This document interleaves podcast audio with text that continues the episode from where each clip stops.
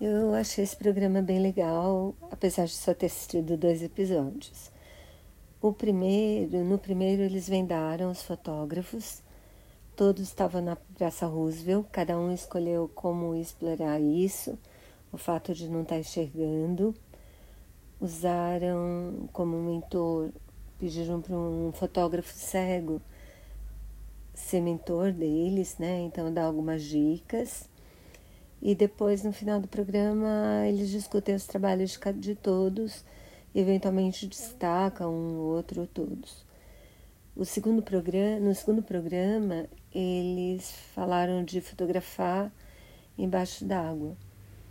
E foi bem bacana também. Então eu recomendo.